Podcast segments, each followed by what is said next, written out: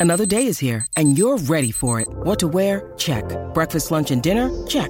Planning for what's next and how to save for it? That's where Bank of America can help. For your financial to dos, Bank of America has experts ready to help get you closer to your goals. Get started at one of our local financial centers or 24-7 in our mobile banking app. Find a location near you at bankofamerica.com slash talk to us. What would you like the power to do? Mobile banking requires downloading the app and is only available for select devices. Message and data rates may apply. Bank of America and a member FDIC. When you need mealtime inspiration, it's worth shopping Kroger, where you'll find over 30,000 mouthwatering choices that excite your inner foodie. And no matter what tasty choice you make, you'll enjoy our everyday low prices, plus extra ways to save, like digital coupons worth over $600 each week. You can also save up to $1 off per gallon at the pump with fuel points. More savings and more inspiring flavors make shopping Kroger worth it every time. Kroger, fresh for everyone. Fuel restrictions apply. Quel artiste a arraché les fauteuils de l'Olympia? Merci d'avoir posé la question. Être une star, ça sort de l'ordinaire.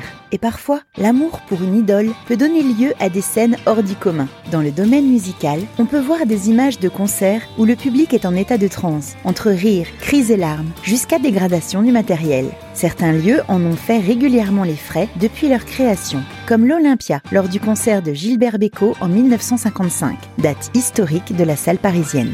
Elle est mythique cette salle, non? C'est effectivement l'une des salles de concert les plus emblématiques du pays. Créée par Joseph Holler et Charles Zidler, deux entrepreneurs français, elle ouvre ses portes en 1893 au 28 boulevard des Capucines à Paris. L'Olympia a accueilli de nombreux artistes de renom au fil des décennies et a contribué à façonner l'histoire de la musique et du spectacle en France. D'une capacité d'environ 2000 places assises, son architecture est unique, son intérieur élégant et elle dégage une atmosphère intime malgré sa grande jauge. Rénovée et modernisée à plusieurs reprises, son charme et son caractère historique ont été préservés. L'Olympia a été le lieu de performances mémorables de chanteurs, musiciens et artistes de tout genre, allant de la chanson française à la musique pop, rock ou jazz. Celle de Gilbert Bécaud en fait partie. Mais Gilbert Bécaud avait autant de succès que ça? Peut-être que son nom ne vous évoque rien ou que vous avez juste l'image d'un vieux chanteur du temps de vos parents ou grands-parents. Mort en 2001 à l'âge de 74 ans, ce compositeur-interprète toulonnais a pourtant été l'un des artistes les plus populaires de la chanson française du milieu du XXe siècle. Il a écrit de nombreux succès, dont Et maintenant, Nathalie ou L'importance est la rose. Immense vedette, ses chansons sont reprises par Bob Dylan, Nina Simone et même Elvis Presley. Rockstar avant l'heure, il est également connu pour ses talents de pianiste et sa présence scénique plus qu'énergique.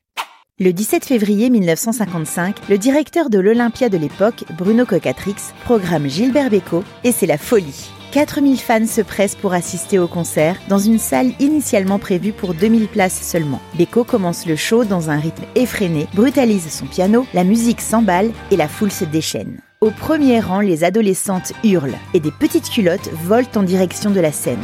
Bilan matériel, des dizaines de vitres brisées et 439 fauteuils arrachés. Une prestation électrique qui vaut à Beko les surnoms de Monsieur 100 000 volts, Monsieur Dynamite ou encore le champignon atomique. Une grande histoire d'amour est née après cette soirée. C'est l'artiste qui s'est produit le plus souvent à l'Olympia au cours de sa carrière.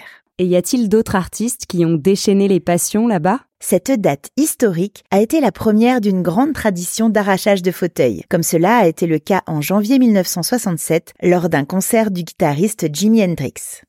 Bien d'autres spectacles ont marqué l'histoire de l'Olympia. Parmi eux, le tour de chant d'Edith Piaf, la première apparition française des Beatles ou encore les adieux de Jacques Brel des artistes de légende pour une salle de légende.